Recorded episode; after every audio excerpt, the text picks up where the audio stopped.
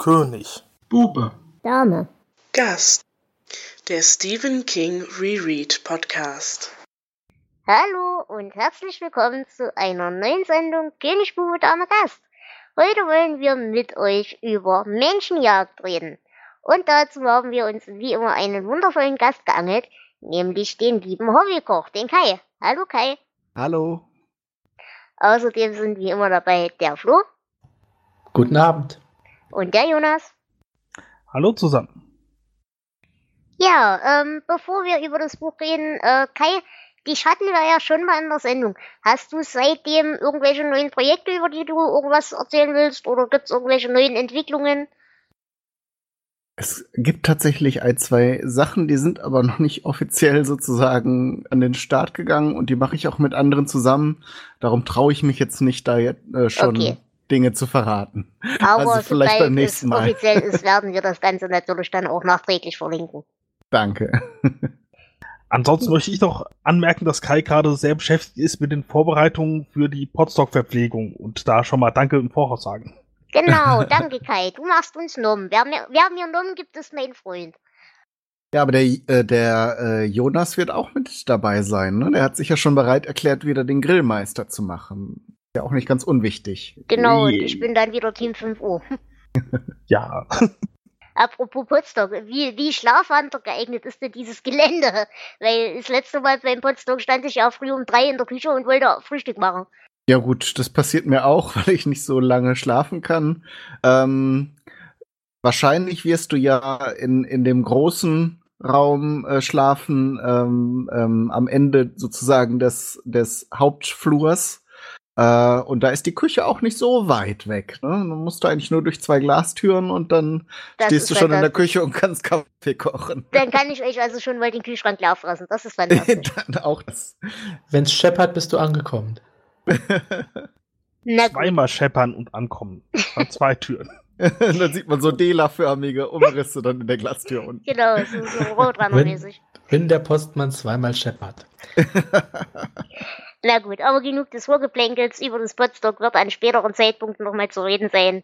Äh, ich denke, auch wir werden da dieses Mal wieder eine kleine Aufnahme starten, aber darüber reden wir, wenn es dann soweit ist. Dann würde ich sagen, wenn ihr nichts dagegen habt, fangen wir doch mal mit dem Buch an, nämlich Menschenjagd. Und lieber Flo, ordne uns das doch mal ein.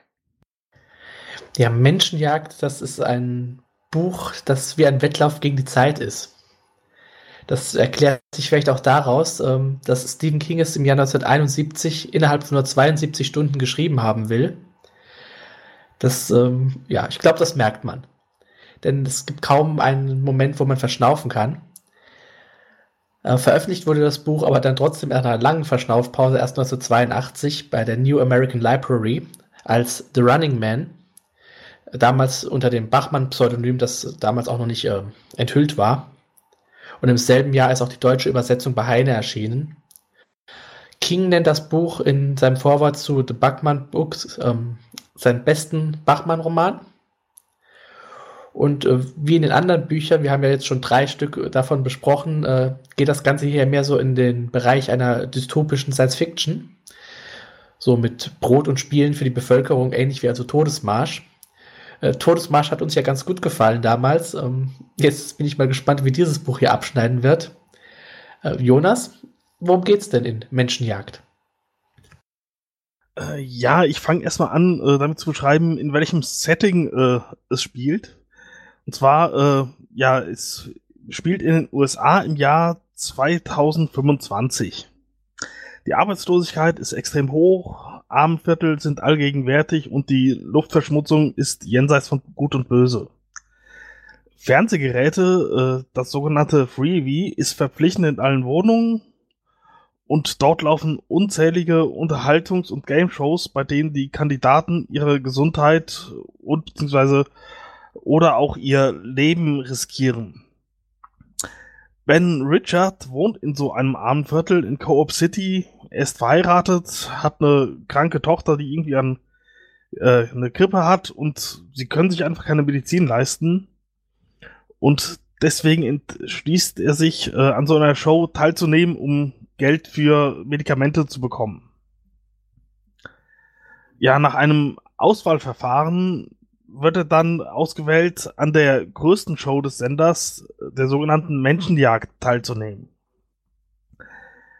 Er bekommt äh, dabei einen Vorsprung von zwölf Stunden und dann werden ihm professionelle Jäger hinterher gehetzt, die versuchen, ihn zu töten. Und angeführt wird diese ganze Schar von einem gewissen Evan McCone.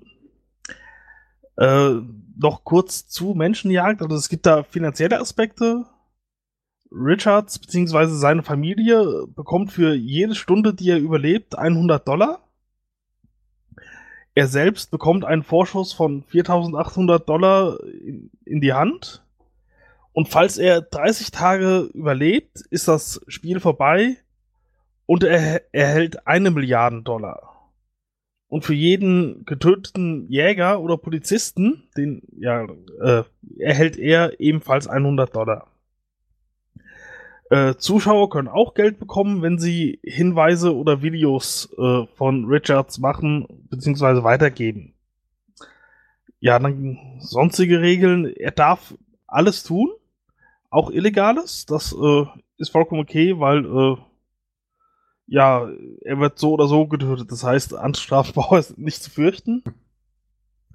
Und er muss sich zweimal täglich per Videoband melden, die er ja verschicken muss per Post. Also er wirft die in Briefkasten und die kommen dann automatisch per Express an den Sender. Und wenn er sich nicht meldet, dann äh, werden auch die Zahlungen an seine Familie eingestellt. Ja, soweit zu den Regeln. Ja, Richards stattet sich dann zunächst mit falschen Papieren aus und fährt mit dem Bus nach Boston. Da merkt er dann, dass äh, sein Hotel wohl beobachtet wird. Er kann sich nicht ganz erklären, wie die Leute ihn gefunden haben. Er flieht dann durch den Keller in die Kanalisation und löst auf der Flucht in diesem Keller noch eine Explosion aus, bei der einige Polizisten sterben. Er trifft dann äh, ja über Umwege auf äh, einen Mann namens Bradley. Der ist irgendwo eine Mischung aus Aktivist und Gangster und hilft Richards dann nach Portland zu einem Freund zu kommen. Da in Portland kommt es dann zu einer direkten Konfrontation mit der Polizei und Richards wird angeschossen und bricht sich ein Knöchel. Es gelingt ihm dann schließlich doch äh, ja, eine Frau in ihrem Auto Ge als Geisel zu nehmen und mit ihr bis zum Flughafen Derry zu kommen. Äh, ja, da angekommen in Derry entführt er ein Flugzeug und schafft es, äh, neben seiner bisherigen Geisel auch noch den Chefjäger McCone in seine Gewalt zu bringen. Und das macht er nämlich, indem er erfolgreich vorgaukelt, eine Bombe zu haben. Äh, diese Täuschung fliegt jedoch auf. Und ja, im Prinzip ist er dann mit dem Jäger in dem Flugzeug, aber statt ihn zu töten oder das ganze Flugzeug abzuschießen, wird ihm angeboten, McCones Stelle einzunehmen als äh, ja, Chef der Jäger. Gleichzeitig erfährt er, dass seine Familie tot ist. Die ist angeblich irgendwie bei einem Überfall gestorben und diese Spielegesellschaft hat damit gar nichts zu tun. Äh, ja, also er ist ziemlich äh, am Boden zerstört und handelt sich erstmal Bedenkzeit aus.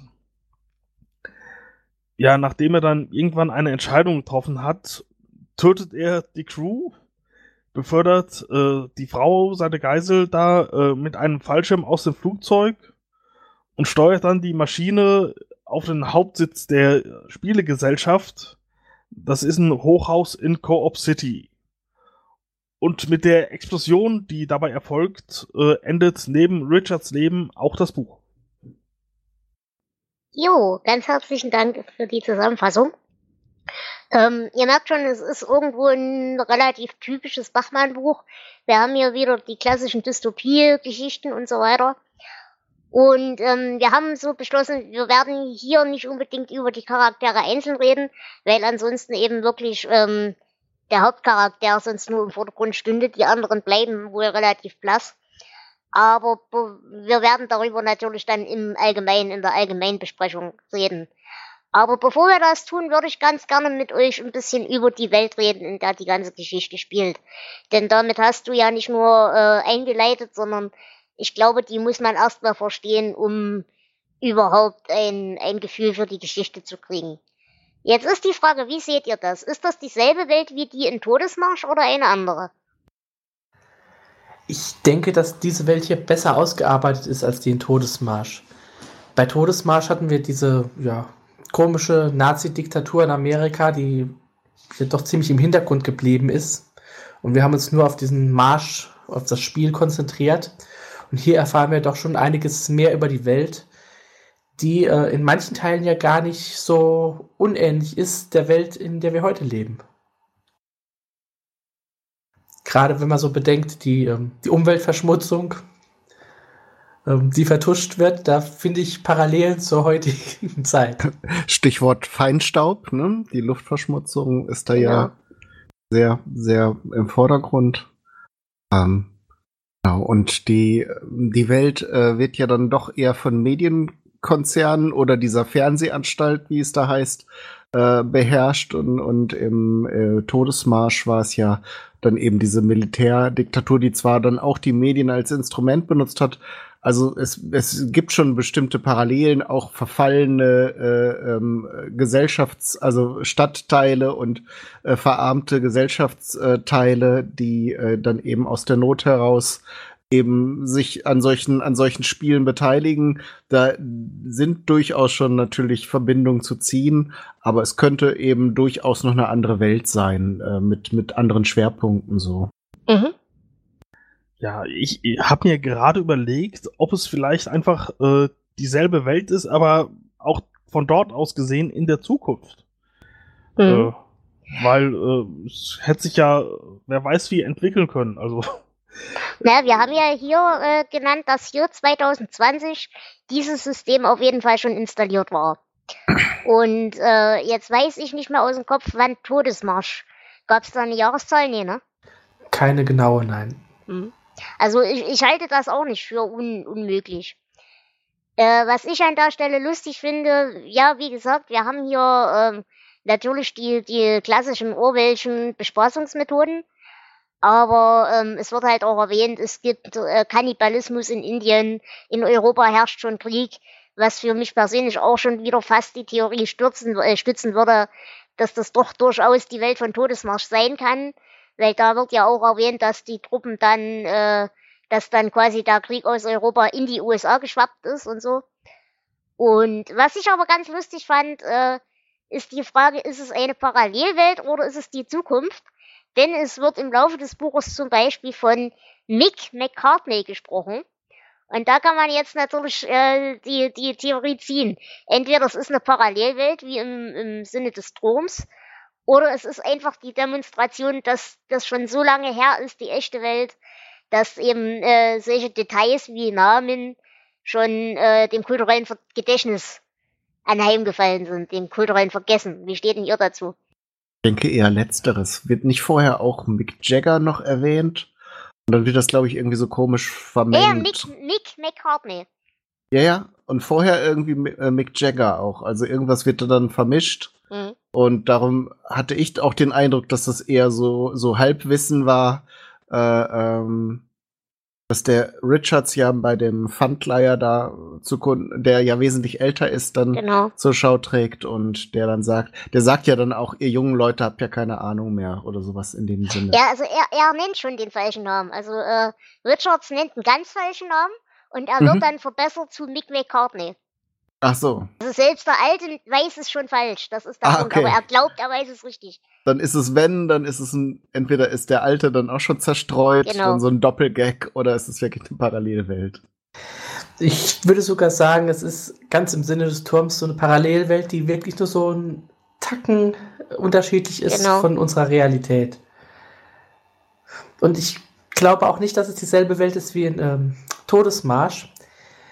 Ähm, wir haben hier mehr eine Gesellschaft, die von den Mädchen beherrscht wird und eigentlich so gar keine starke Regierung. Stimmt, die, die Regierung geht hier auf jeden Fall ein bisschen unter. Ähm, aber wie gesagt, es kann halt alles sein. Es kann auch sein, dass das eine Weiterentwicklung dieses Todesmarsch Gedanken ist, dass sich irgendwann die Sache mit den Spielen verselbstständigt hat, nachdem die Regierung vielleicht auch wieder schlapp gemacht hat und solche Dinge. Also das passt schon. Könnte ja, ja auch umgekehrt sein, ne? Also Oder so, erst, genau. Das erst sozusagen und, und praktisch äh, Todesmarsch nach dem Zusammenbruch, nachdem Richards ja nun am Ende der Geschichte das alles zu Sturz bringt, dann vielleicht auch eine Militärdiktatur zur Macht gelangt und genau. äh, dann aber die alten Spiele in anderer Form weiterführt. Nee, das nicht. Ich hatte gerade noch nachgeguckt. Also Todesmarsch war äh, irgendwann in den 80ern. Okay. Also zwischen, zeitlich gesehen sind das circa, ja, etwa 40 Jahre Unterschied. Mhm. Darum auch die Pneumo-Autos. Ne? Genau. ähm, was ich aber in der Hinsicht ganz lustig fand, egal ob wir von einer Parallelwelt oder nicht reden, äh, die Motive bleiben irgendwie immer dieselben. Und äh, das Motiv von Ben Richards in der ganzen Geschichte teilzunehmen, ist ja die kranke Tochter und äh, der Mangel an Möglichkeiten, sie äh, zu versorgen mit Medikamenten und so weiter und so fort.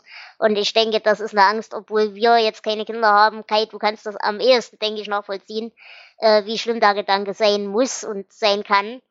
Ähm, aber ich glaube, das ist so ein universelles menschliches Gefühl dieser Hilflosigkeit und dieser, dieser Brutpflege und alles für die Kinder tun, äh, das wahrscheinlich wirklich über alle Welten hinweg greift als Motivation. Wie, wie fandst du das denn? Ich würde sagen, während es bei Todesmarsch ja noch dieser jugendliche Wahnsinn war sozusagen und gemischt mit dem Prinzip des Spiels nach dem Motto, dass man lange in dem Glauben äh, belassen wurde, naja, am Ende ne, werden ja nur 100 Leute ausgewählt. Äh, das werde ich von den 10.000 ja dann nicht mehr sein. Und dann ist man es am Ende doch. Äh, diesmal hat er eben, ähm, hat äh, Bachmann in dem Fall ja dann ähm, dieses die Liebe für die eigene Familie, für die eigene Tochter ähm, als Motiv gewählt. Und ich kann mir das schon vorstellen. Also äh, er, er, beschreibt es ja wirklich sehr, sehr plakativ, was für eine ausweglose Situation es ist. Also die Leute werden halt noch von der Regierung mit, mit eher dürftigen Mitteln am Leben erhalten, also mit äh, Proteinpillen und halt Fastfood. Ähm, aber medizinische Versorgung geht dann eben schon über verschlungene Kanäle und Schwarzmärkte und äh, eben auch nur gegen bares Geld. Ähm, was man ja durchaus auch äh, als Kritik gegen das amerikanische Gesundheitssystem sehen kann. Ich weiß nicht, ob er da so weit gedacht hat. Auf jeden Fall ist es sehr eben pessimistisch, dass mhm. es keine, keine Grundversorgung gibt in dem Sinne, sondern wer eben sich das nicht leisten kann, der muss eben sterben. Genau. Ähm, von daher kann ich das, kann ich die Motivation schon gut nachvollziehen. Und wie gesagt, also es äh, wird ja auch beschrieben bei den anderen Spielen, ne, dann riskiert man vielleicht einen Herzinfarkt, ähm, aber hat dann wieder genug Geld, um vielleicht einen Monat oder zwei über die Runden zu kommen. Wäre vielleicht auch noch mal spannend, die anderen Spielshows ein bisschen zu beleuchten für diejenigen, die das Buch jetzt nicht kennen. Mhm. Äh, dann, äh, was ja häufig genannt wird, ist dieses Tretmühle zum, nee, wie heißt das? Äh, Tretmühle zum, zum, zum Glück Geld, oder zum Geld, zum Geld. Direkt, ja. Oder zum Reichtum. Auf jeden Fall werden da dann eben ähm, besonders Kreis, äh, herzkranke oder äh, lungenkranke Menschen dann auf so eine Tretmühle gesteckt und äh, müssen dann Rätselfragen beantworten und werden dann immer weiter unter Druck gesetzt. Und natürlich ist das Ziel, also sie können dann, je länger sie durchhalten, Geld verdienen und das Ziel ist natürlich, sie dahin zu bringen, dass sie da kollabieren und zusammenbrechen. Äh, und dann wird auch noch so zynisch am Rande bemerkt, dass Menschen, also das Krüppel, also die Sprache ist ja auch sehr hart in dem Buch, Krüppel zum Vergnügen manchmal dann noch zugelassen werden als Teilnehmer. Äh, auch noch ein Aspekt. Krüppel und Nigger und so. Also politisch korrekt ist das alles nicht vom Wort. Ja, aber ich persönlich empfand das immer so, dass das dem Buch eigentlich die, die Echtheit gibt. Weil darüber können wir dann vielleicht auch gleich reden. Ähm, ich weiß nicht, wie ihr Richard so empfunden habt. Aber mir war da jetzt grundsätzlich nicht unsympathisch. Da war mir eigentlich von der, von der grundlegenden Sache her durchaus empfand ich den als angenehmen Mitmenschen. Er ist halt ein harter Knochen, aber er ist nicht unsympathisch. Und ich glaube, da fällt auch rein, er ist ja nicht in seinen, in seinen Handlungen und in seinen Taten und so weiter, ist er in keiner Form rassistisch. Überhaupt nicht. Er hat ja auch äh, dann innerhalb seiner, seiner Flucht und so weiter mit diversesten Menschengruppen zu tun und hat da auch eigentlich überhaupt keine Ressentiments. Aber äh, dieser, dieser Slang ist ja in dem Fall schon fast wieder Protest, weil eben diese, diese, diese saubere Sprache in Anführungsstrichen ja ein Werkzeug der Regierung ist. Oder so, so habe ich das jedenfalls empfunden. Ja, das kann schon sein. Also, dass das äh, jetzt nicht, ähm, also dass das jetzt einfach nur zur, zur Symbolisierung genommen wurde, um seinen geringen Bildungsstand äh, zu, zu irgendwie zum Ausdruck zu bringen und dass da jetzt eben keine radikale Meinung wirklich dahinter steckt, sondern dass es einfach so der Sprachgebrauch in dieser Gesellschaftsschicht ist. Ne? Mhm. Sonst würde ja nicht mit dem äh, dunkelhäutigen, ähm, wie heißt er jetzt nachher der, der Revoluzer? Bradley. Äh, genau, Bradley würde, würde ja überhaupt keine Hilfe von dem annehmen, wenn er jetzt ein Nazi wäre oder sowas. Genau. Äh, und auch gar nicht mit dem Killian am Anfang äh, sprechen. Wohl da ist dann vielleicht, selbst wenn er ein radikaler äh, wäre, dann wäre wahrscheinlich das Geschäftliche erstmal im Vordergrund.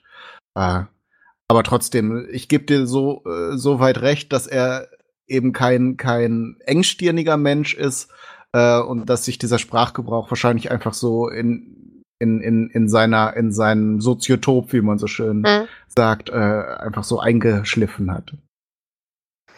Ich glaube auch, dass, ähm, wie du sagst, dass er nicht rassistisch ist, sondern ähm, ja, eher klassistisch. Also ähm, yep. er hat mehr Vorteile gegen Höhergestellte. Das merkt man dann, wie heißt diese Frau, die er dann entführt? Amelia. Genau. Das merkt man im Umgang mit ihr. Wobei das auch tatsächlich ein sehr unsympathischer Charakter ist, gerade am Anfang. Aber ähm, er kommt ja selbst so aus der ja, Arbeiterschicht. Und Arbeiterschicht ist in diesem Buch ja auch äh, gleichgesetzt mit Armut, kann man schon sagen. Mhm. Ja. Und ähm, da ist vollkommen egal, welche Hautfarbe du hast. Ähm, es gibt uns und es gibt die.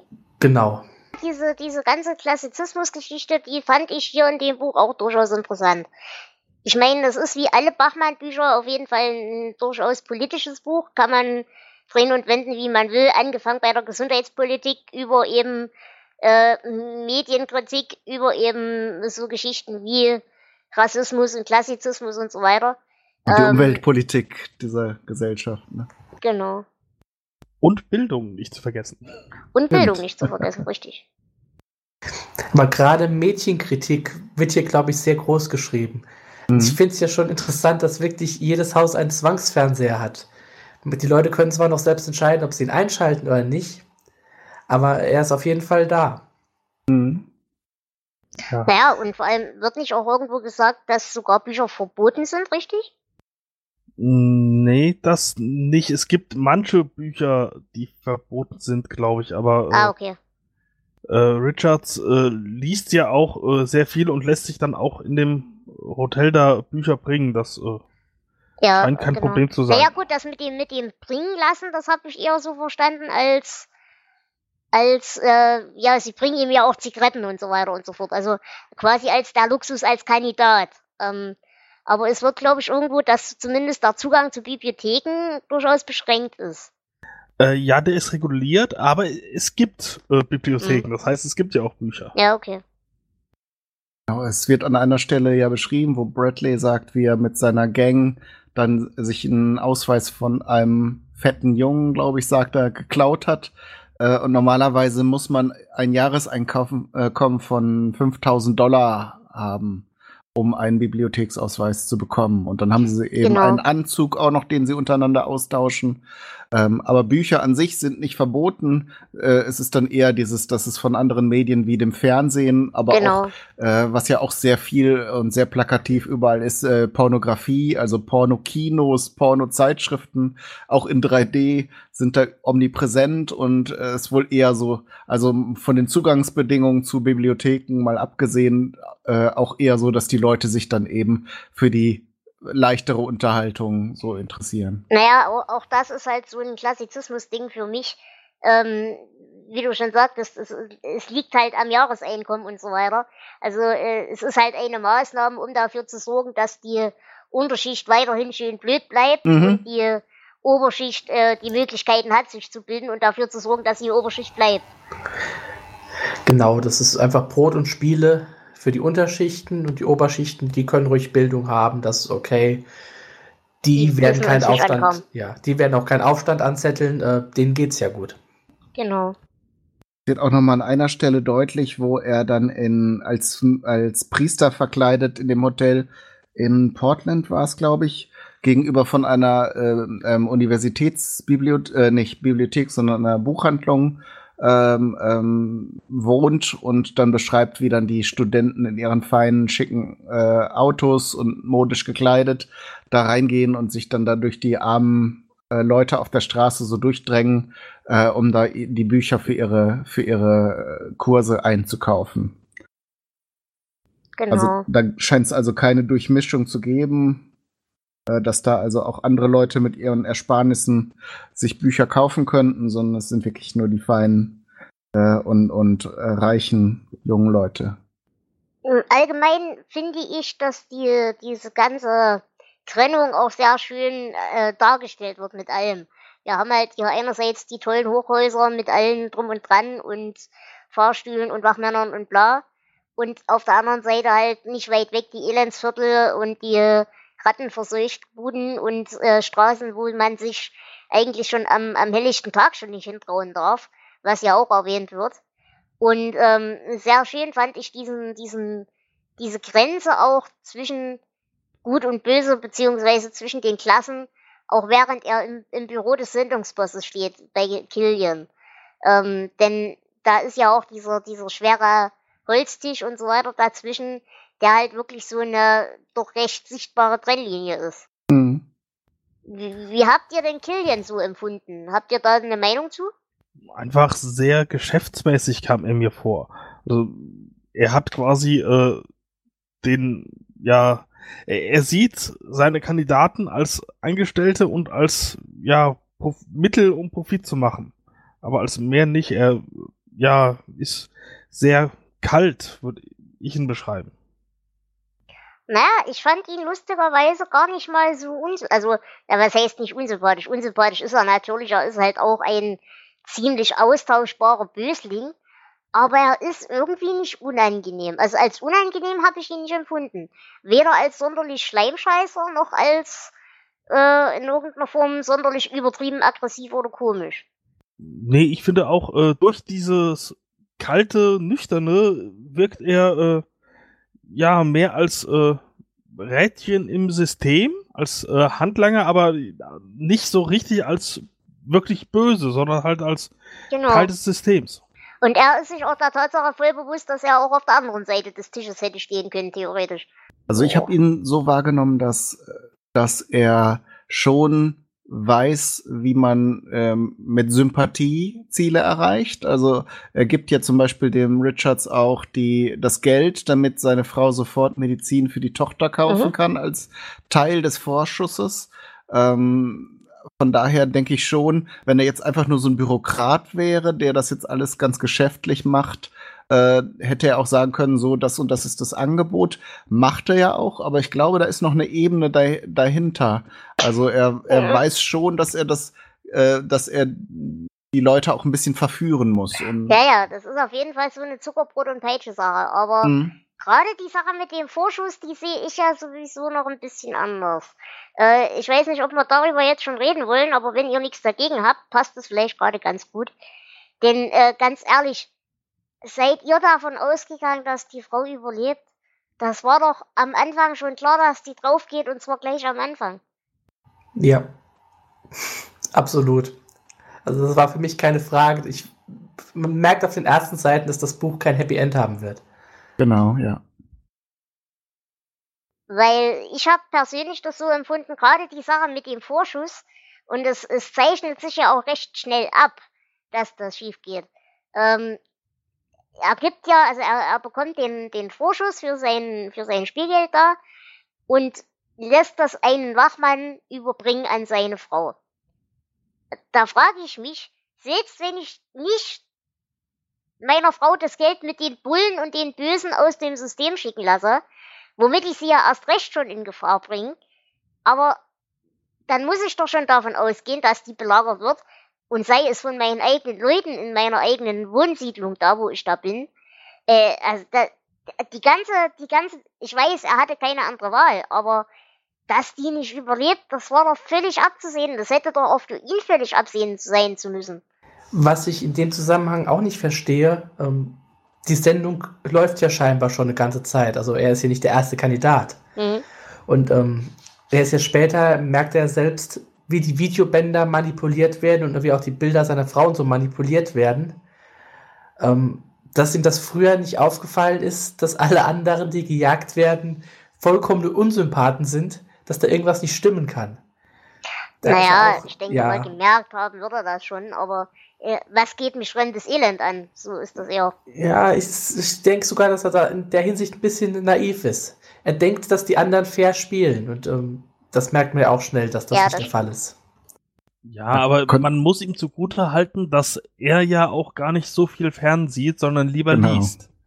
Er, ja, hat das auch schon mal gesehen, aber ich glaube, er verfolgt das jetzt nicht regelmäßig. Naja, aber es wird ja gerade am Anfang, bevor er sich meldet, erwähnt, dass er sich wohl die letzten Sendungen der letzten Zeit sehr exzessiv angeguckt hat, um sich in Anführungsstrichen vorzubereiten.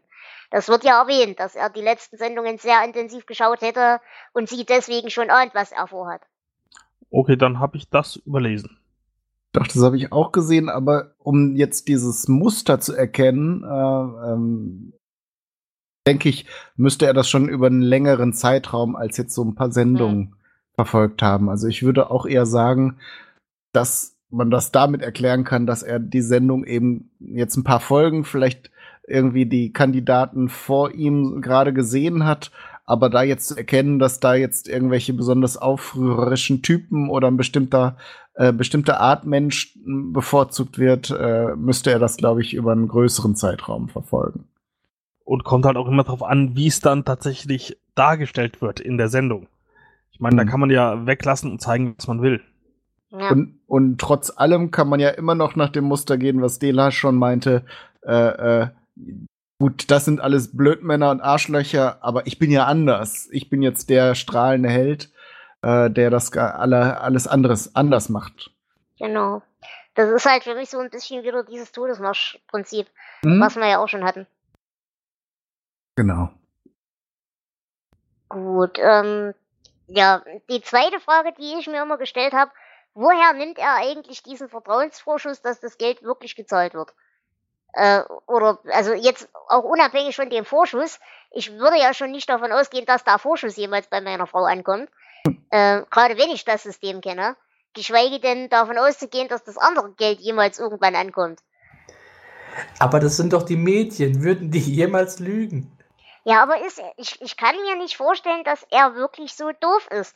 Wenn er wirklich so doof wäre, dass er in seinem tiefsten Inneren daran geglaubt hätte, dann wäre er doch gar nicht, hätte er doch gar nicht so lange überlebt. Das, das, ich, das ist für mich die größte Unlogik in dem ganzen Buch, dass er auf der einen Seite so intelligent ist und auf der anderen Seite so unglaublich dumm. Ich glaube, er hat einfach keine andere Wahl. Weil, was bleibt ihm anderes übrig? Äh, Wenn er sich nicht meldet zu diesen Spielen, stirbt seine Tochter auf jeden Fall. So gibt's wenigstens eine kleine Chance. Ich glaube, es ist Verzweiflung. Und äh, die Übergabe des, des, dieses Vorschusses äh, lässt er sich ja auch quittieren. Also das Naja, Misstrauen ist schon da. denn die Quittung, wenn ich weiß, ich werde übermorgen eh erschossen? Nach Ja. der Quittung fragt ja niemals jemand wieder. ja, schon. aber äh, er weiß, das Geld äh, ist bei seiner Frau angekommen. Sie hat das unterschrieben und der Kerl hat sich das nicht eingesteckt. Und dass sie Ja, dann gut. kurze Zeit später erschossen wird, das hat er ja dann nicht mitgekriegt. Naja, äh, allgemein, ich muss ganz ehrlich sagen, ich empfand wirklich auch diese, diese ganze Vorschusszahlung nicht als Akt der Nächstenliebe oder der Freundlichkeit, sondern ich habe das wirklich schon als der Produzent wusste von vornherein, was passiert, dass die Alte, sobald sie das Geld kriegt, sowieso drauf geht und wahrscheinlich innerhalb von wenige Stunden, bevor überhaupt das Spiel losgegangen ist. Und ähm, Ja, das ist klar. ich, ich glaube wirklich auch, dass das so ein.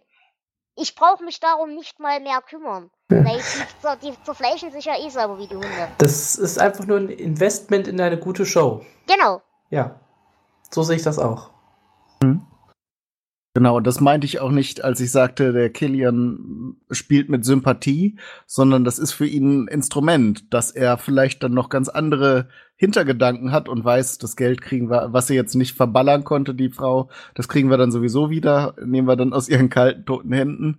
Ähm, aber dass er weiß, dass er das jetzt braucht, um den Richards äh, äh, zum Spielen zu bewegen. Genau. Ja, weil er kann ja praktisch bis zum Start der Show kann er ja noch aufstehen und rausgehen und äh, dem Ganzen dann ent entkommen und dass er ihn da so ein bisschen manipuliert, äh, dass, dass er in das Spiel überhaupt einsteigt, äh, das meinte ich. Das macht er dann mhm. mit so einer, komm, hier, ich darf das eigentlich nicht, aber ich gebe dir das Geld jetzt vorher, damit du äh, das Wichtigste schon mal erledigt hast. Ne? Und dann äh, hat er den Richards auf seiner Seite und, und, und der spielt auf jeden Fall mit.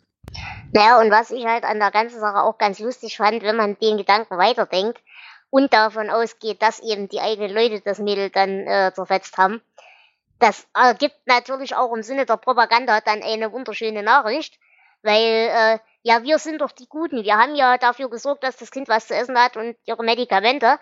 Aber die bösen, bösen, ungebildeten Unmenschen, die haben mir das wieder weggenommen und haben sie dafür umgebracht. Mhm. Das lässt sich natürlich propagandistisch auch wieder wunderschön ausschlachten. Ja. Es wird zwar nicht erwähnt, dass das gemacht wird, das wäre ja dann auch aufgefallen, bevor der große Showdown kommt, aber äh, gerade im Sinne einer Vermeidung einer Revolution ist das durchaus nicht doof. Mhm. Ja, die Geschichte hält man sich so schön in der Hinterhand, aber äh, solange Ben gut auf der Flucht ist und ein paar Polizisten umbringt, äh, da kann man da noch drauf verzichten, da hat man ja was zu erzählen. Genau. Wann geht ihr denn davon aus, wann die gestorben ist? Weil äh, es wird ja erwähnt, während er beim Hehler ist und sich die falschen Daten beschafft, den falschen Pass und so, äh, dass sie da schon belagert wird. Aber äh, es wird ja da noch so angedeutet, es ist alles gut. Aber ihr glaubt auch, oder ihr habt das auch so gelesen wie ich, dass die da eigentlich in dem Moment schon hin war, oder? Ich kann keinen genauen Moment sagen, aber ich denke, dass sie recht früh gestorben sind. Ich denke, sobald sie sicher waren, dass er aus äh, der Stadt raus ist, dass er es nicht aus irgendeinem Grund doch nochmal daheim vorbeigeht oder ein Treffen ausmacht oder sonst was, sondern, ja, aber äh, ich denke, das konnten sie ja gar nicht steuern. Weil ich gehe nicht davon aus, dass die Firma sie umgebracht hat, sondern ich gehe wirklich davon aus, dass die Nachbarn sie umgebracht haben. Ja gut, wenn es die Nachbarn waren, dann ja, die, die müssten erstmal äh, rausbekommen haben, dass sie wirklich das einen Vorschuss bekommen hatten, nicht, dass die Polizei einfach so bei ihr war. Mhm. Was ich ja durchaus für denkbar halte, dass die Polizei da öfters mal. Äh, nee, eher nicht. Also es wird ja so erwähnt, dass die eigentlich selbst die Bullen sich nicht, nicht mehr an das Viertel reintrauen ah, doch in das Viertel schon nur äh, bestimmte Fragen stellen sie nicht. Mhm. Auch bei diesem Fälscher heißt es ja, wenn sie nach dem fragen, dann äh, ja sagen sie, also dann, dann wird ihnen schon Auskunft gegeben, aber äh, ja, also sie sind in dem Viertel schon da, aber äh, ja, nicht um Recht und Ordnung zu schaffen, mhm. sondern um zu drangsalieren. Genau. Also so wie das Viertel beschrieben wird, weiß ich gar nicht, ob das unbedingt was mit dem Vorschuss zu tun haben muss. Es genau. könnte auch einfach so der Gedanke sein, hey, der Alter ist nicht da. Komm. Richtig, richtig. Ja. Na gut, ähm, ich würde sagen, dann haben wir die Sache mit der Frau durchaus äh, hinter uns gebracht. Wie, wie empfandet ihr denn die Schilderung der Flucht selber? Also, äh, es hat ja einige Höhen und Tiefen. Mir war das Buch doch recht schnell. Ich empfand das als sehr, sehr schnell und intensiv auch geschrieben, was nicht unangenehm zu lesen war. Aber so richtig was hängen geblieben an den Szenen ist bei mir nicht. Mm, ja, das würde ich auch sagen. Es ist sehr schnell zu lesen. Es ist teilweise sogar regelrecht gehetzt. Also man hat wirklich gar nicht so Zeit. Ähm, wir haben ja jetzt schon viel über die Welt erzählt, aber das wird in dem Buch gar nicht so ausführlich gemacht. Es wird einfach nur durchgehetzt. Das hat mir persönlich aber ziemlich gut gefallen. Wir haben es ja hier mit äh, nicht mit einer Charakterstudie zu tun, sondern eigentlich tatsächlich mit einem reinen Actionroman und dafür passt das perfekt.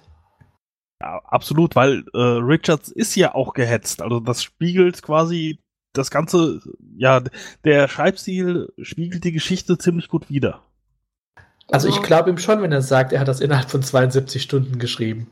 Ja, auf jeden Fall. Habt ihr denn eine, eine bestimmte Sache, über die ihr gerne reden wollt. Also wie gesagt, ähm, ich denke, was ganz lustig ist, gerade im Hinblick auf heutige Zeiten ist halt wirklich diese Vertuschungsaktion mit den, ähm, mit den, äh, mir fällt das Wort nicht ein, das, was bei uns heute Feinstaub belastet ist. genau, die, die Luftverschmutzung halt. Genau, das war das Wort.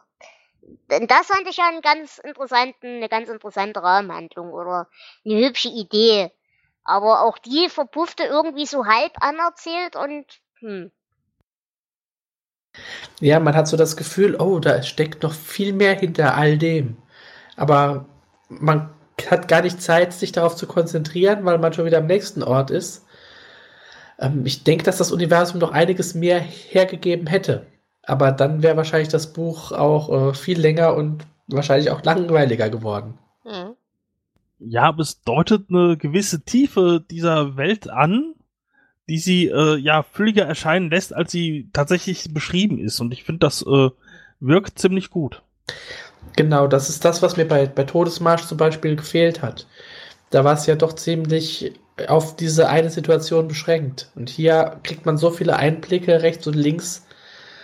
Ähm, das macht King zwar öfter, nur dann schreibt er halt äh, 1000 Seiten und nicht nur 250.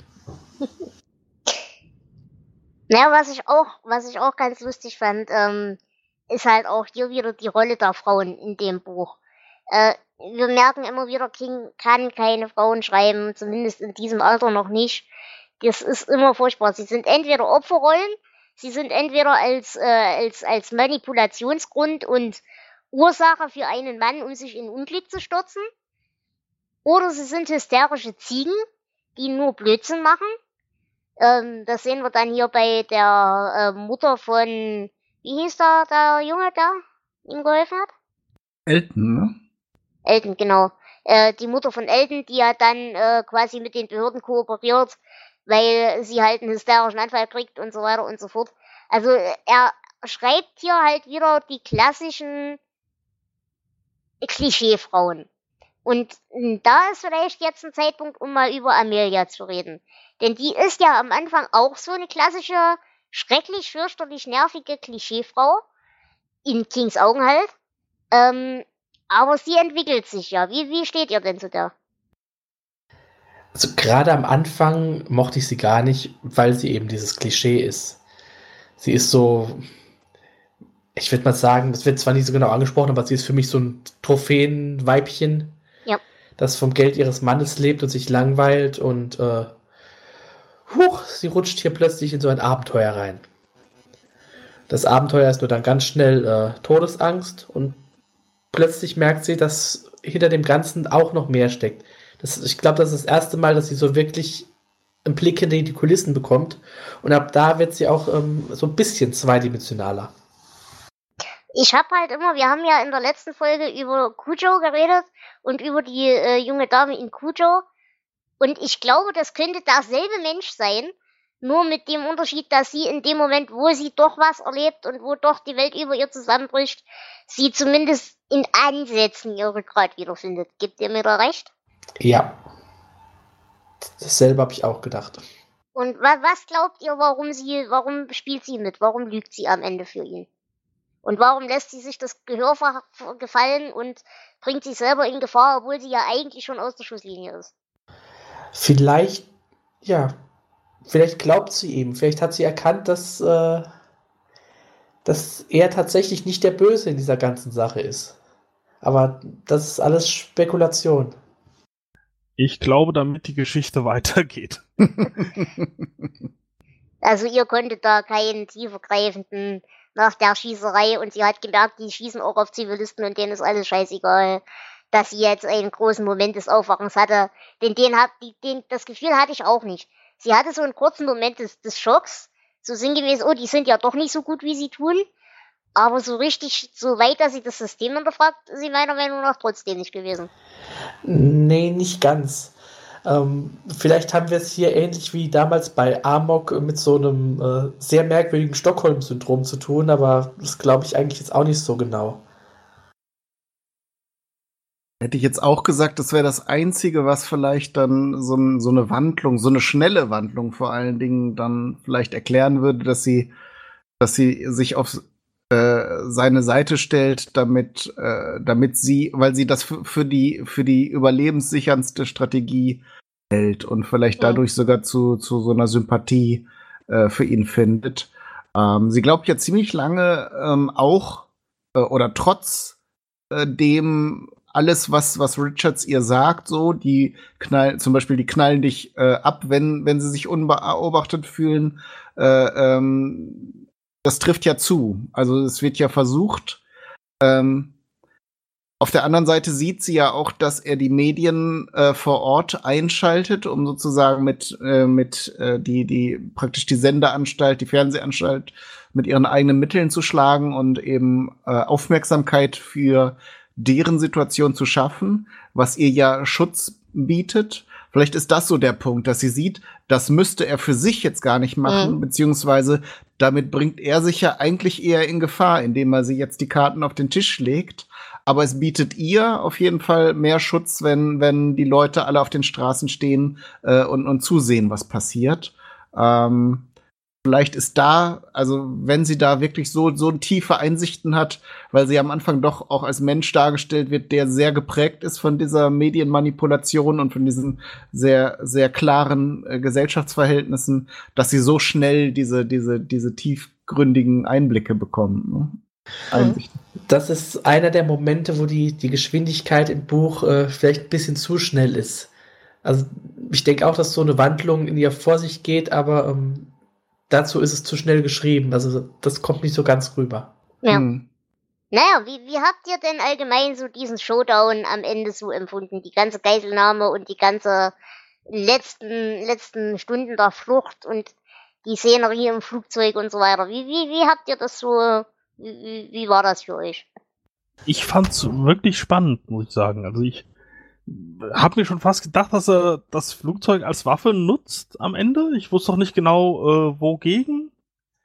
Aber es war äh, gut. Und vor allem diese äh, letzte Szene, wo er dann mit äh, ja, raushängenden Gedärmen sich durchs Flugzeug kämmt, die äh, ja, die ging mir ein bisschen an den Nieren. Also das, äh, ja, war sehr eindrucksvoll äh, geschrieben, das, äh, beziehungsweise hm. äh, vorgelesen äh, in meinem Fall. Das war, äh, war sehr anschaulich. Das hat bevor ich, Moment, bevor ich ganz kurz da nachfrage.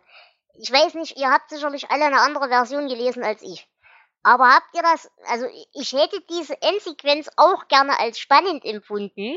Ich hätte sie wirklich gerne als spannend empfunden, wenn nicht diese unsägliche Frechheit begangen wäre in meiner, Aus, äh, in meiner Ausgabe, dass im Vorwort, und ich meine wirklich im Vorwort, schon das Ende des Buches verraten wird.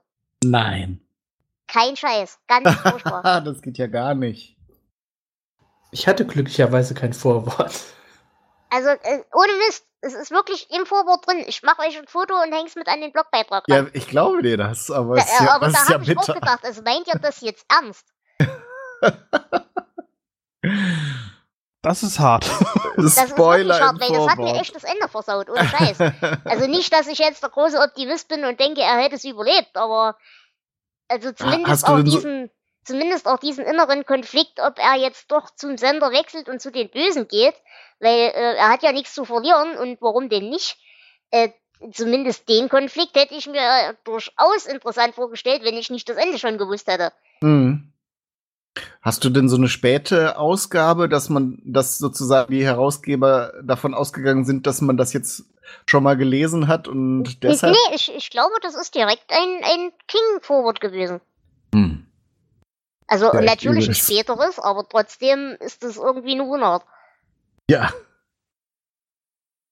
Äh, was ich euch fragen wollte, habt ihr mit dem Begriff der Judaszelle was anfangen können? Ja, also von, man kann sich ja herleiten, ne? Also nicht, dass das jetzt ein gängiger Begriff ist, aber dass in praktisch in allen Transportvehikeln, äh, ob es jetzt Fahrstuhl oder Flugzeug oder so, oder wahrscheinlich auch in den Bussen, so eine kleine Kabine ist, wo dann eben Sicherheitspersonal drin sitzt, ne? Ah, okay. Nee, ich habe das wirklich nicht verstanden, was Ram mir damit sagen wollte. Ja, vermutlich ist das ein, ein veralteter Begriff eben für so eine kleine, kleine Kammer, womöglich mit ein so einem. Kabuff. Ein Kabuff mit so einer Sichtscheibe drin. Genau. Gut, ähm, und ansonsten, was mir noch aufgefallen ist, äh, wir, was so ein bisschen meine Parallelwelt und Turmweltgeschichte ein bisschen stützt, es wird ja am Ende so ein bisschen angedeutet, dass der, und jetzt kann ich den Namen nicht aussprechen, Donnerhoch, äh, Kabel im Zahn hat. Das heißt, entweder ist so eher Roboter als Mensch, oder er ist halt einfach verkabelt. Äh, habt ihr das, hab ich das wieder überinterpretiert oder? Der hatte nur einen verdammt miesen Zahnarzt. ich hab's äh, entweder nicht mitbekommen oder schon wieder vergessen. Also. Ja, da, du warst wahrscheinlich gerade von der Gedärmszene beeindruckt, weil das war relativ gleichzeitig. Das ist möglich.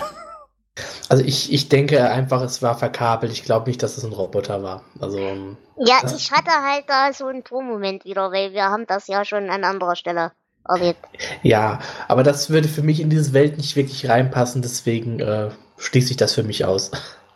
Ja, wobei, also gerade bei dem, bei dem Bruch zwischen den Bildungsschichten kann ich mir das schon vorstellen, dass die da in ihren lustigen Hochhäusern lustige äh, äh, äh, Kreuzungsdinge da haben und den technischen Stand haben sie auf jeden Fall, um das zu machen. Also kann ich mir schon vorstellen. Deren kompakte Kamera wiegt drei Kilo. Also dann Roboter in Menschengröße hinzubekommen, stelle ich mir sehr okay, erstaunlich ein vor. Ist ein, ist ein valider Punkt. Gebe ich da ja recht. Okay, ihr habt gewonnen. Aber das ist auch ein äh, schöner Punkt, ähm, diese doch leicht anachronistischen Sachen. Ähm, das Buch spielt 2025 und ja, mit manchen Sachen lag King damals 1971 ja schon ganz nah. Äh, was ja komplett fehlt, ist das Internet. Mhm. Da hat er überhaupt nicht dran gedacht. Und dann, äh, wie Jonas gesagt hat, die Videokassetten, die er verschicken muss, die große, klobige Kamera, ähm, das wirkt heute natürlich komplett veraltet, jetzt schon. Ja. Aber dafür hat sich King ja auch durchaus prophetisch betätigt, denn äh, wir haben vor uns im Vorgespräch schon drüber geredet, äh, so Attentat mit Flugzeug und so weiter war zu der Zeit, wo das Buch geschrieben ist, wahrscheinlich auch innerhalb der Literatur noch keine allzu verbreitete Idee, oder? Also 1971 ist noch sehr früh dafür. Ähm, ich kenne einige Sachen, einige Bücher und Filme, wo das thematisiert wurde vor 2001. Aber ähm, das hier könnte wirklich eines der frühesten Vorkommnisse sein. Nun gut. Ähm, wie ist das? Wie, wie würdet ihr das ganze Buch als Bachmann-Buch einordnen? Ist es typisch? Ist es untypisch für euch? Äh, wie, wie steht ihr dazu? Was hatten wir denn bis jetzt? Wir hatten Amok, wir hatten Todesmarsch. Hatten wir sonst noch Bachmann? Nee, Amok und Todesmarsch. Oder? Nein, wir hatten noch einen, aber den haben wir alle verdrängt. Sprengstoff. Ja, stimmt. Sprengstoff. Stimmt ja. Ja, ich würde sagen, es passt eigentlich ganz gut. Es ist hoffnungslos, es ist trostlos. Es ist politisch. Es ist politisch, es ist ziemlich düster und es hat keine fantastischen Elemente. Also. Außer die Roboter. Ja. Wobei ja. hier, und das ist auch das einzige Argument, weshalb ich glaube, dass es eben, also wie gesagt, eigentlich hätte ich das Buch als Turmwelt gelesen, aber das ist ja bei Bachmann eher selten. Nicht, dass er es gar nicht macht, aber es ist eher selten. Und äh, das ist der einzige Grund, warum ich damit leben kann, dass das vielleicht doch die echte Welt in der Zukunft ist. Das denke ich auch. Jonas? Ähm, ja, also ich finde, es ist ja ähnlich wie die anderen Bücher von, ja, de, de, vom Setting her. Aber es, äh, ja, macht mehr Spaß zu lesen als die anderen. Also ich, ich finde, äh, King hat recht, wenn er sagt, es ist sein bestes Bachmann-Buch, also zumindest von denen, die ich bisher kenne. Mhm. Würde ich genauso sehen. Nee, Und auf keinen Fall. Auf keinen Fall bei Todesmarsch. Hm, ich finde das ja sogar besser als Todesmarsch. Nee, also ich bin mit dem nicht warm geworden. Ich fand es schön zu lesen. Es hat mir auf jeden Fall Spaß gemacht. Da reden wir dann auch gleich in der Bewertung noch drüber. Aber ich fand die, die reine Dystopie und die reine Boshaftigkeit dieser Welt fand ich bei Todesmarsch sehr viel, viel schöner. Und auch diese, diese persönliche Anteilnahme fand ich bei Todesmarsch wesentlich intensiver als hier, weil hier waren mir eigentlich auch wieder alle egal, aber einfach weil es so schnell ging. Ja, aber die Welt hier ist für mich äh, vielschichtiger als die von Todesmarsch. Mhm. Okay. Ähm, ja, ich habe hier nur den Vergleich zwischen Todesmarsch und äh, jetzt äh, Menschenjagd. Die anderen Bücher habe ich nicht gelesen, aber ich finde ähm, dieses schon schon sehr gut. Ähm, Im direkten Vergleich würde ich auch eher dazu tendieren, dass diese Geschichte vielschichtiger ist, ähm, was nicht ja unbedingt eine Bewertung sein muss, weil in Todesmarsch geht es sehr klar sozusagen, äh, äh, gibt es zwei Fronten.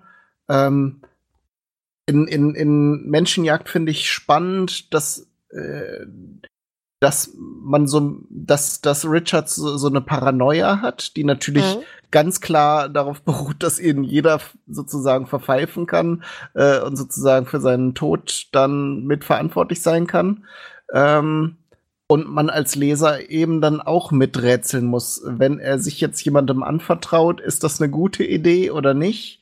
Äh, und wenn da jetzt jemand sich auffällig benimmt, sind das jetzt die Leute von, von, dem, von der Show oder sind das einfach Leute, die sich jetzt gerade äh, äh, irgendwie auffällig benehmen? Ähm, das fand ich spannend. Also diese Plausibilität und dass man so ein bisschen nachvollziehen kann, äh, dass, dass, dass der jetzt verfolgt wird und wenn er dem falschen Menschen vertraut, äh, bedeutet das seinen Tod. Mhm. Das war bei Menschenjagd, äh, bei, bei Todesmarsch war das, äh, war das einfacher, war auch auf seine Art spannend und dann waren andere Aspekte eben, dass sich diese Jungs untereinander solidarisieren äh, oder eben versuchen, die anderen auszu, äh, auszuschalten. Ähm, aber dieses jeder könnte entweder dein Freund oder dein Feind sein, sein ist eben noch mal eine andere Dimension. Mhm. Ne?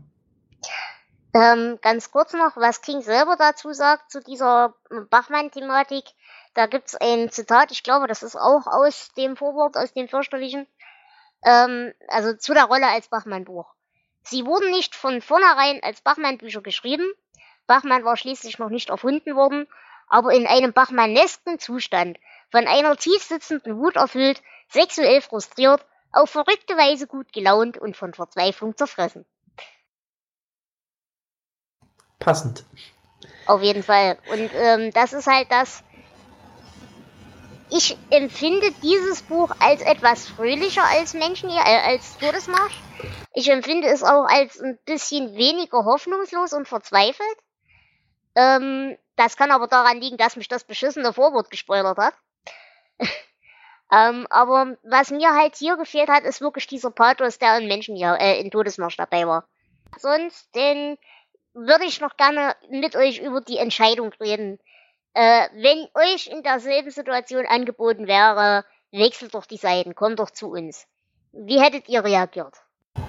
Ich glaube, ich hätte ähnlich reagiert wie Ben. also, ähm, ich, wenn ich vermuten müsste, dass die was mit dem Tod meiner Familie zu tun haben, dass die mich ziemlich übel zugerichtet haben. Wir haben jetzt noch gar nicht drüber gesprochen. Er wird ja doch äh, im Lauf seiner Flucht ähm, an mehr als einer Stelle verletzt. Und äh, diese ganze Situation, ich glaube, ich würde auch sagen, äh, fickt euch und guckt nicht so viel wie möglich mitreise, wenn es keine Hoffnung mehr gibt.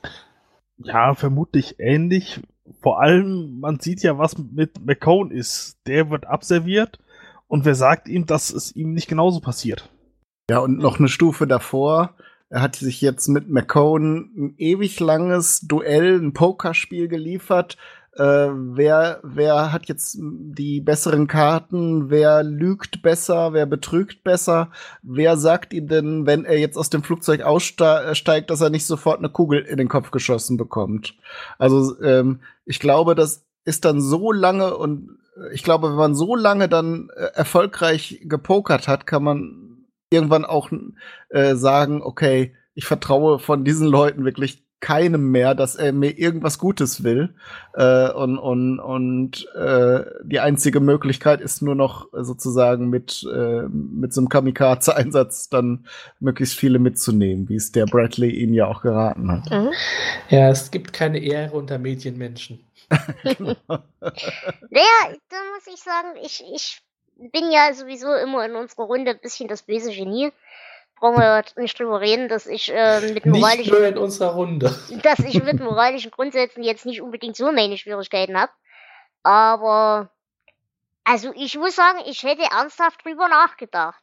Weil es gibt zwei Aspekte. Einerseits kann ich mir vorstellen, er ist ja in dieser Welt schon mehr oder weniger groß geworden. Und ich denke, er hat diese ganzen Mechanismen so tief internalisiert, dass er eben nicht mehr unbedingt denkt, äh, die waren jetzt für den Tod meiner Frau verantwortlich, sondern dass er eben wirklich denkt, ja gut, äh, die ist mit dem Geld erwischt worden oder wie auch immer, und dann haben meine eigenen Leute die da äh, zerfetzt. Das ist das eine. Das andere ist, äh, er wird es auch so sehen, für seine Verletzungen und so weiter, die sind ja alle in irgendeiner Form auf seiner eigenen Dummheit äh, basiert. Das wird er auch so weit internalisiert haben, dass er selber schuld ist an allem, was passiert. Und ähm, also ich muss sagen, ich, ich fand dieses Gespräch im Flugzeug am Ende durchaus nicht unüberzeugend. Weil gerade weil eben Killian ja ein großes Interesse daran hat, dass seine Show so gut und so effektiv wie möglich weitergeht. Und ich mich nun mal bewiesen habe als jemand, der, der schon ein neues Gesicht geben kann, im eigentlichen Sinne des Wortes. Äh, ich hätte dem das durchaus geglaubt, dass der da Interesse dran hat, mich da wirklich ins Boot zu holen. Und ob ich da, also ich muss sagen, ich hätte da etwas länger überlegt. Ja, stimmt schon, weil Killian oder auch die, die Besatzung des Flugzeuges da, wie sich später herausstellt, hätte ja dann nachher doch genug Gelegenheit gehabt, äh, Richards auszuschalten. Aber mir kommt jetzt gerade so in den Sinn, ähm, in der Situation, in der Richards schon weiß, dass seine Frau und sein Kind tot sind, fehlt ja die komplette Motivation, warum er diese Scheiße überhaupt angefangen hat. Ne? Und wenn Ja. man jetzt so denkt, auch äh, wird an einer Stelle sehr, sehr plastisch ausgebeschrieben, äh, äh, dass er alleine gewesen ist dann lange Zeit, weil alle seine Angehörigen sind irgendwie mehr oder weniger äh, dramatisch gestorben. Und das Einzige, was ihn jetzt zu dieser, dieser äh, verzweifelten äh, Aktion gebracht hat, war eben seine Familie und sein, seine Tochter vor allem. Ja. Ähm, und, und warum sollte er so ein Angebot dann annehmen? Selbst wenn Killian Aber es warum ernst sollte er es meint. ablehnen? Das ist genauso unlogisch. Ja, ne, wofür? Also dann sitzt er in irgendeinem Penthouse und ist allein. Ja, aber ich habe Geld. Koks und was zu rauchen. Ich glaube aber, äh, die Wut war in diesem Fall stärker als äh, die, ich nenne es jetzt nicht Vernunft, aber du weißt, was ich meine. Ja. Naja, gut, ihr äh, offenbart euch hier wieder als die etwas moralischeren Wesen. Ich bin dann halt doch Opportunist, was solche Sachen angeht. Also ich, ich muss überlegen. Also, Frau ist tot, Kind ist weg. Im Zweifelsfall waren es nicht die Bösen, sondern meine eigenen Leute, die sie umgebracht haben. Ja, pff, jetzt kann ich entweder mich draufgehen lassen, weil ich bin ja eh schon auf dem besten Weg dahin. Aber wegräumen kann ich mich ja im Endeffekt auch später immer noch. Und vorher kann ich auch noch zwei, drei Nutten fühlen. Also warum nicht? Das hat er ja schon in Killians Büro abgelehnt. Ne? Weil Hat er da noch verheiratet war. Aber das ist er ja jetzt. Okay. Du willst glauben, dass, dass es äh, vertretbar wäre, dass er dann sagt, ach scheiß drauf, jetzt ne- esse ich das Leben mit dem großen Löffel. Ja, ich meine, warum nicht? Also, Oh, meine Frau ist tot, bring die Nutten rein. womit wir wieder beim Thema sind. Aber gut, äh, ich, ich stehe schon, ich stehe auf verlorenen Posten. Übrigens, äh, wo du das eben mit dem Koks und äh, allem sagtest, das haben wir noch gar nicht erwähnt, dass in dieser Welt auch die Drogenpolitik sehr, sehr locker ist. Ne? Die Mhm. reichen Leute rauchen Dope und überhaupt alle vom Kind bis zum Greis, Greis rauchen Zigaretten. Ähm, dann gibt es halt noch die Alkoholiker, die werden hier und da mal erwähnt, ist aber, glaube ich, gar nicht so die erste und vorderste Wahl, aber es gibt wohl alle möglichen Arten. Ach so, und dann gibt es hier noch diese, dieses Amphetamin, Genau. ähm, was, was etwas teurer ist, aber dann wohl auch ziemlich, ziemlich verrückt high macht. Dope ja, kann man, das glaube ich, fand auch ich auch am, ganz hübsch. Dope kann man, glaube ich, auch im Automaten ziehen, wenn ich das richtig Ja. in Erinnerung habe. Das Mhm. fand ich ganz lustig. Na gut, ähm, habt ihr noch irgendwelche Szenen an sich, über die ihr reden wollt? Ich würde gern noch die Situation oder, oder äh, mit euch darüber sprechen, was glaubt ihr, was Bradley motiviert, äh, äh, Richards nicht zu verpfeifen und ihn sozusagen richtig zu unterstützen in seiner Sache. Jugendlicher Wahnsinn, Heldentum. Die klassischen, die klassischen Geschichten. Äh, ich bin jung genug, dass ich mich noch nicht abgefunden habe und noch nicht mit den Nutten und Koks mich angefreundet habe, sondern dass ich noch was dagegen machen will. Genau, er sieht sich so als Revoluzer gegen die Oberen und da unterstützt er jeden, äh, ja, jeden, den er finden kann. So. Also den, den halte ich wirklich für einen jugendlichen Trottel. Ich glaube auch, dass da gar nicht so viel hinter dieser Figur steckt. Ja, ist Idealismus, würde ich sagen. ja gut. Der- Sonst würde er auch Dummheit nicht nennen. auf eigene Kosten dann viel äh, große Teile der äh, Aktion sozusagen finanzieren. Und Flo, du hattest gerade irgendwas gesagt, ich habe dich leider nicht verstanden. Nein, äh, Jonas hat es Idealismus genannt. Ich habe nur gesagt, du würdest es Dummheit nennen. Ja, richtig, jugendliche Idiotie. Nein, aber also ich fand generell dieser, der Abschaum untereinander hilft sich, das fand ich schon ganz hübsch und das finde ich auch ganz vertretbar und ganz in Ordnung. Aber ich glaube, hinter seinem, hinter seinem Vorhang aus äh, theoretischer Weltkenntnis, die er halt auch nur aus, aus Büchern hat, ähm, ja, das, schleift sich aus. Der, der, der wäre dann irgendwann der Typ, der zu den Noten geht, weil er ist alt genug, um zu begreifen, wie das Spiel läuft und er will gewinnen. Naja, weil das- äh, das, das Schöne an, an Ben fand ich halt immer, der will ja gar nicht zu den Guten gehören. Das ist dem ja scheißegal.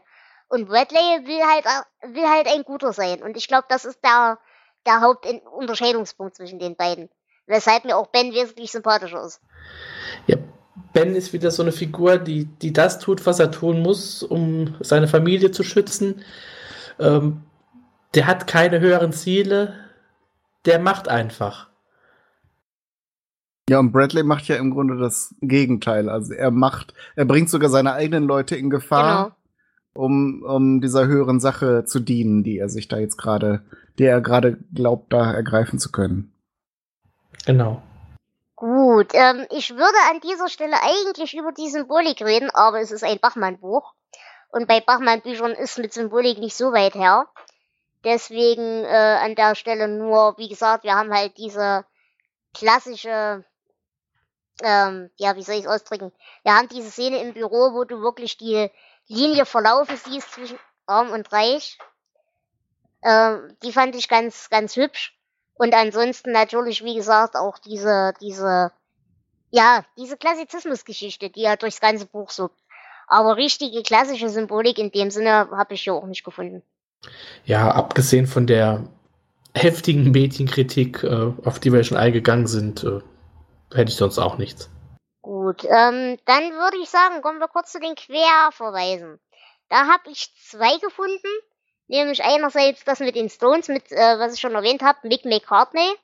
Und diesen, diesen Witz, keiner kennt die Stones, den hatten wir in Nächtliche Brandung beziehungsweise in The Stand auch schon.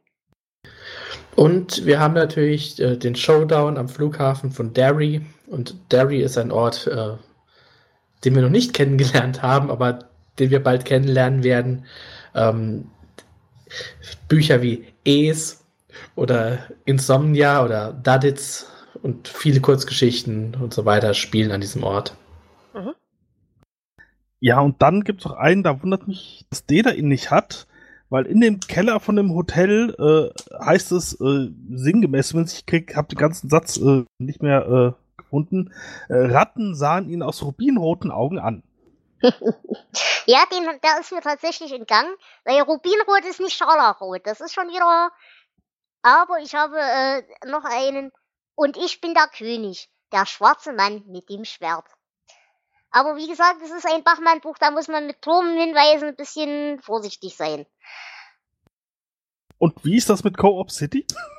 Äh, Co-op City, also wenn ich es richtig verstanden habe, ist Co-op City wohl wirklich nicht unbedingt ein Stadtteil, aber ein, ein existierender Teil von New York. Also auch in der echten Welt. Und da die echte Welt auch im Turm mit vorkommt, kommt auch dieser Stadtteil mit vor. Er ist allerdings woanders, als er in der echten Welt ist und damit auch an einem anderen, in einer anderen Ecke als da, wo er jetzt in Menschenjagd ist. Anders ausgedrückt, es ist kompliziert. Anders ausgedrückt, ja. Äh, also es gibt einen Ort, der auch Co-op City heißt, aber nicht das Co-op City ist. Mm, Oder so. Ja, Ja, okay, kompliziert, verstehe. Gut, ähm, ja. Ansonsten habe ich jetzt zu den Querverweisen nichts mehr. Habt ihr denn äh, Verwertungen zu dieser Geschichte? Ja. Und zwar eine legendäre Verwertung. Die Verfilmung aus dem Jahr 1987 mit Arnold Schwarzenegger in der Hauptrolle. Ähm, sie unterscheidet sich doch in vielen Teilen grundlegend. Minimal. Ja. ähm, King selbst hat zu dieser Verfilmung gesagt, als Actionfilm brauchbar, aber nun wirklich nicht mein Film. Ich glaube, da hat er recht. äh, zu diesem Film ist übrigens ein Computerspiel erschienen. Och. Ja, das hatten wir auch noch nicht Computerspiele. Ähm, Rasenmähermann. oh, du hast recht. Ich Ähm, habe im immer Jahr recht. Da können wir drüber diskutieren.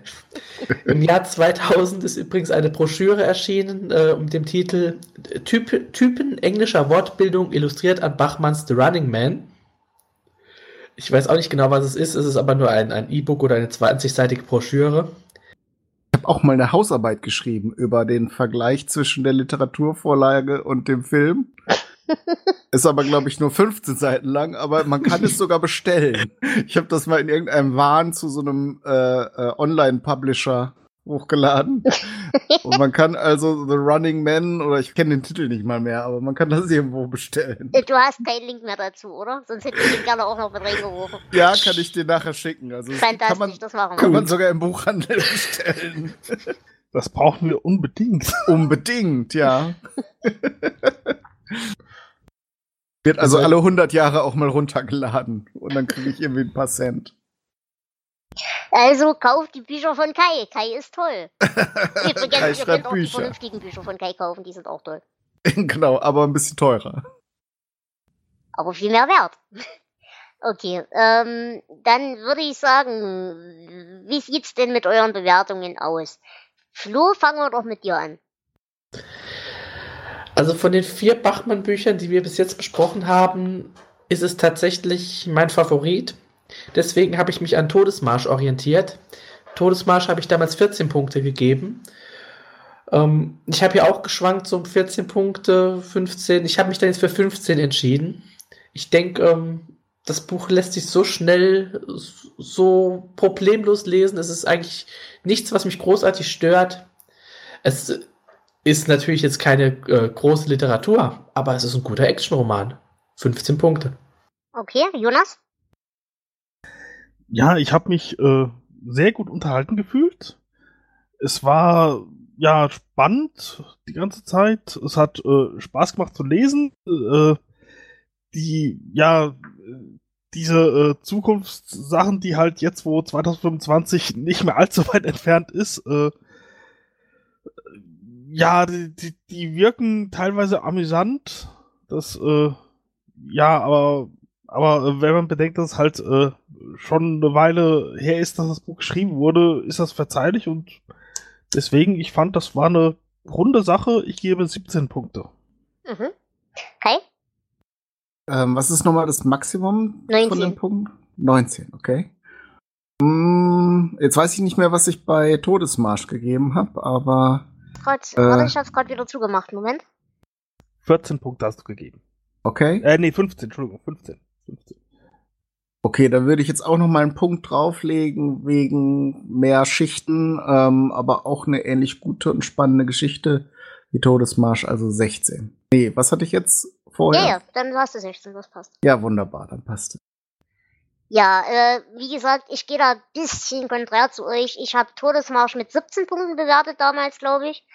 Und ähm, wie gesagt, mir fehlt hier auf jeden Fall so ein bisschen die Verzweiflung. Mir fehlt hier ein bisschen die, die Schwere der Pathos. Ähm, mir ist es ein gutes Actionbuch. Es macht Spaß zu lesen. Äh, man ist auch relativ schnell durch damit. Aber mir hat halt wirklich die Schwere gefehlt. nee, Verzeihung. Und vor allem dieses verfluchte Vorwort hat mir halt echt in elementaren Teilen den Spaß genommen. weil ich hatte das Buch schon mal gelesen, aber ich hatte es komplett vergessen. Und äh, dann im Vorwort schon das Ende zu verraten zu kriegen, ist dann echt eine Frechheit. Ähm, deswegen würde ich sagen, ich bleib bei 14 Punkten, aber es ist wirklich ein gutes Buch. Es macht trotzdem Spaß zu lesen und kann man sich mal antun. Gut, bevor wir den Sack zumachen, Flo, du hattest erwähnt, du hast noch einen Nachruf. Ja, aber ähm, wir haben die Zitate bis jetzt oh, vergessen. Verzeihung, natürlich. Moment, Moment. Da kann ich auch gleich mit anfangen. Ja, fang, fang ähm, mal an. Genau. Ich habe nur ein, ein äh, merkwürdiges wieder. Viele Männer waren jedoch unter ihrer Oberbekleidung nackt. Bald standen sie ausgezogen, anonym in einer Reihe. Ihre Penisse baumelten wie vergessene Kriegskeulen zwischen ihren Beinen. Jeder hielt eine Plastikkarte in der Hand. Es ist nicht ganz so lustig wie der furzende Postbote das letzte Mal, aber ich mochte es. Die vergessenen ähm, Kriegskeulen, ja, die habe ich, die sind mir auch in Erinnerung geblieben. Ich habe kein Zitat. Okay, dafür habe ich wieder ein paar mehr. Also, na, was heißt paar mehr? Diesmal war es relativ dünn, aber das ist bei den Bachmann-Büchern bei mir immer so. Sie würden ihm helfen, ihn heilen. Arzneien und Ärzte. Eine Änderung der Einstellung. Dann Frieden. Seine Streitsüchtigkeit würde wie Unkraut aus ihm herausgejätet werden. Kai, hast du noch eins? Ja, aber ich habe es verblättert. Ich suche jetzt gerade mal, ob ich es finde. Dann such und ich mach mein letztes noch. Aber es gab keine Razzien in den Lasterhöhlen mehr. Jedermann, muss, jedermann wusste, dass Lasterhöhlen jeden wirklichen revolutionären Klima abträglich waren. Und das fand ich sehr hübsch. Ja, das stimmt, das ist äh, schön. Ähm, die Stadtbehörde hatte sowohl Todd als auch seine Mutter im städtischen Krematorium verbrennen lassen. Straßenkinder nannten es die Aschen oder auch die Seifenfabrik. Sie wussten ja alle, dass sie höchstwahrscheinlich eines Tages auf dieselbe Weise die ohnehin schon verschmutzte Stadtluft noch mehr verpesten würden. Gut, dann würde ich sagen, haben wir's. Dann, äh, Flo, wie gesagt, äh, du hattest noch ein paar Worte zu verlieren. Genau, ähm, es ist leider wieder mal Zeit für einen Nachruf. Am äh, 3. März diesen Jahres, 2018, falls ihr das irgendwann 2025 hört, ist äh, David Ogden Stiers verstorben. Das war ein amerikanischer Schauspieler, äh, geboren am 31. Oktober 1942, der hauptsächlich durch äh, seine Rolle in Mesh bekannt wurde. Da hat er den äh, Major Charles Emerson Winchester den Dritten gespielt für 131 Folgen. Er hat ähm, viele Filme und Serienrollen gehabt. Er hat ähm, im englischen Original in vielen Disney-Filmen Sprechrollen gehabt. Und weshalb ich ihn erwähne, er war von 2002 bis 2007 in einer wiederkehrenden Rolle als Reverend Gene Purdy in der Serie The Dead Zone zu sehen, die auf dem Stephen King Buch basiert. Ähm, dieser Reverend Purdy ist zwar kein, keine Figur, die tatsächlich in dem Buch so vorkommt, oder mit dem Namen, aber ähm, sie ist so eine Mischung aus vielen der, der religiösen, ähm, ja, der religiösen Verführer, die Johnny Smiths Mutter nachstellen. Mhm. Ja, wie gesagt, er ist am 3. März im Alter von 75 Jahren an Krebs natürlich gestorben. Okay. Gut, dann würde ich sagen, machen wir bei dieser Folge den Sack zu. Ähm, ich bedanke mich ganz sehr bei euch fürs Zuhören. Ich bedanke mich natürlich wie immer auch bei unserem Gast, den lieben Kai, fürs Mitmachen. Herzlichen Dank. Gerne. Ich bedanke mich wie immer natürlich auch beim Flo Immer wieder gerne. und beim Jonas. Danke, hat Spaß gemacht. Und ich freue mich mit euch auf die nächste Folge. Die wird wahrscheinlich noch Ende diesen Monats kommen. Mit ein bisschen Pech auch Anfang nächsten. Das müssen wir noch sehen. Da wird es um Schwarz gehen. Und wir fangen endlich den dunklen Turm an. Wir fangen endlich den dunklen Turm an. äh, ich bin schon sehr ungeduldig und freue mich unglaublich auf diese Folge. Aber man darf gespannt sein. Ich will euch ja auch nicht zu viel versprechen. Äh, auf jeden Fall sind wir in den nächsten Folgen gut bedient mit tollen Gästen und tollen Büchern. Und ich denke mal, äh, es wird auf jeden Fall in der nächsten Zeit einiges zu erwarten sein. Danach kommen ein paar Kurzgeschichten bzw. Novellen. Auch die sind schon vergeben. Aber es sind immer noch sehr viele Bücher frei. Und wenn ihr mitmachen wollt bei uns, dann könnt ihr das sehr gerne tun. Guckt einfach auf unsere Leseliste, welche Bücher noch nicht durchgestrichen sind. Die sind noch nicht versendet und haben auch noch keinen Gast. Äh, die, die vielleicht schon einen Gast haben, aber wo ihr trotzdem interessiert seid, da sagt ihr uns einfach Bescheid. Und äh, wir können die Sendung auch mit mehreren Menschen aufnehmen. Das ist überhaupt kein Problem. Wo finde ich denn diese weiter. Liste? Bitte? Wo finde ich denn diese Liste, Dela? Die werde ich selbstverständlich wie in jeder Folge verlinken, mit allem anderen Zeug, was wir verlinken werden. Das findet ihr auf unserer Homepage natürlich. Und ähm, ansonsten könnt ihr uns auch einfach über Twitter anschreiben. Auch das werde ich dann verlinken. Und wie gesagt, ihr braucht nichts weiter. Ihr braucht äh, nicht mal unbedingt so Technik. Es reicht ein normales Headset. Bei uns darf getrunken, geraucht werden. Äh, wir haben keine große technische Hürde. Ich denke, das haben die anderen Gäste bis jetzt auch alle schon bestätigt, dass wir da nicht streng sind. Und äh, wenn ihr die Bücher nicht habt, aber haben wollt, dann ist das auch kein Problem. Dann sagt uns einfach rechtzeitig Bescheid und wir würden euch dann mit allem Notwendigen versorgen. Also wir freuen uns drauf, dass ihr mitmacht. Wir freuen uns noch mehr drauf, dass ihr uns zuhört. Und wir danken euch ganz sehr für diese Folge. Lasst euch gut gehen und passt gut auf euch auf. Ciao. Tschüss. Ciao. Tschüss.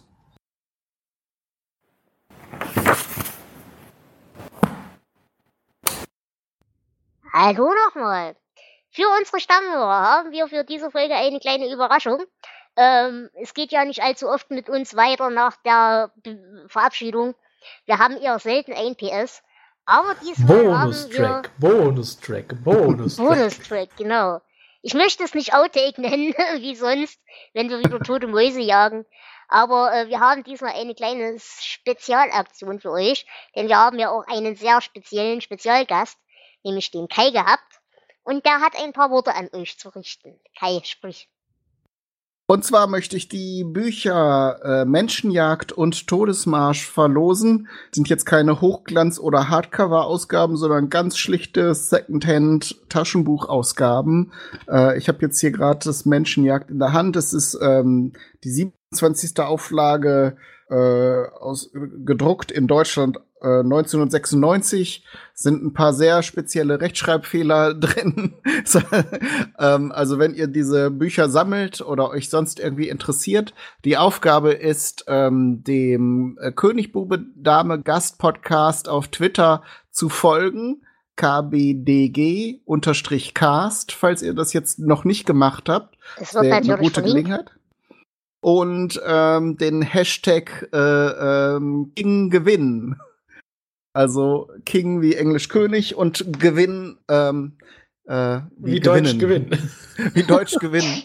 Und schon nehmt ihr an der Verlosung teil. Ähm, ähm, das wird dann von einem, einem Glücksprinzen oder einer Glücksfee ausgewählt und ihr werdet kontaktiert und müsst dann natürlich eure Adresse preisgeben und dann schicken. Also ich ver verlose beide in einem Paket ähm, ähm, und dann kriegt ihr die Bücher, falls ihr die in eurem Bücherregal noch vermisst.